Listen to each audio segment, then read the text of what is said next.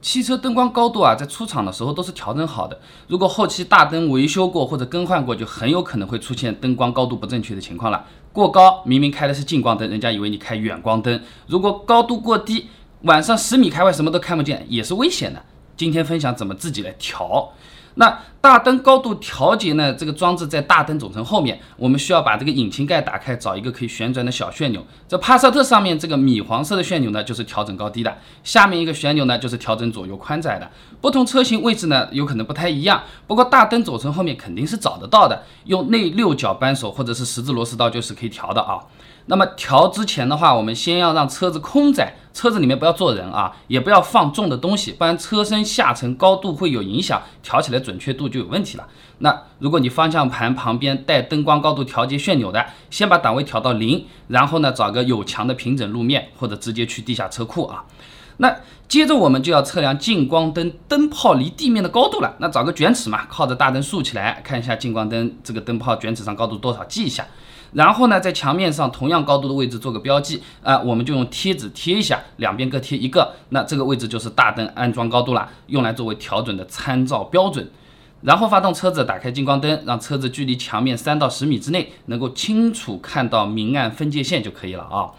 那准备正好就开始调，调节标准呢有个数学公式的，那计算出来的话呢是近光灯的高度啊不能高于灯具的安装高度。啊，简单来说呢，就是我们刚刚贴的贴纸就是灯具的那个高度嘛，所以我们调整大灯的明暗分界线是不高于这个贴纸就可以了啊。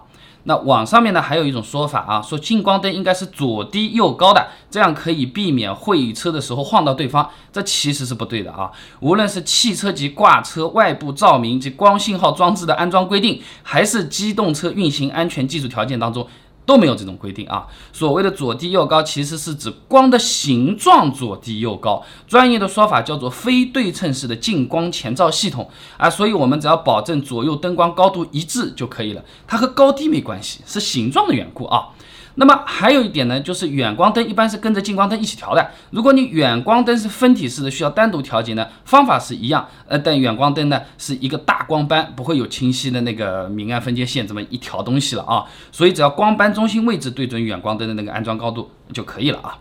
那么可能有些朋友会问啊，这灯光宽度怎么调的啊？因为这个灯光的高低范围它是有个明显的一条分界线的，很好判断这个合不合适，对吧？呃，但对于宽度来说，这范围是比较广的，界限也是比较模糊，自己要调的话是比较难判断出一个合理的位置的。如果真的是因为撞了一下或者其他原因造成灯光宽度不够，这个时候还是去 4S 店或者维修厂让老师傅来调会比较好啊。那其实汽车上面这种自己动手很简单就能解决的问题蛮多的。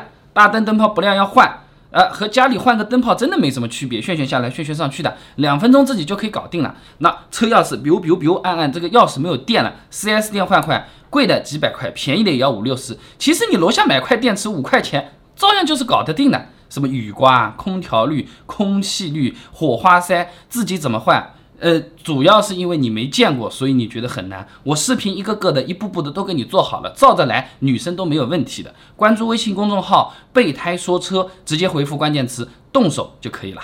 那我这个公众号呢，每天都会给你一段汽车使用小干货，文字、音频、视频都有，挑自己喜欢的就可以了啊。大灯灯泡不亮怎么换？钥匙、电池，楼下五块钱买颗上来，自己怎么搞定？哎，这什么的某宝啊、某猫上面这种雨刮特别便宜，买回来自己怎么装上去？关注微信公众号“备胎说车”，直接输入关键词“动手”就可以了。备胎说车，等你来玩哦。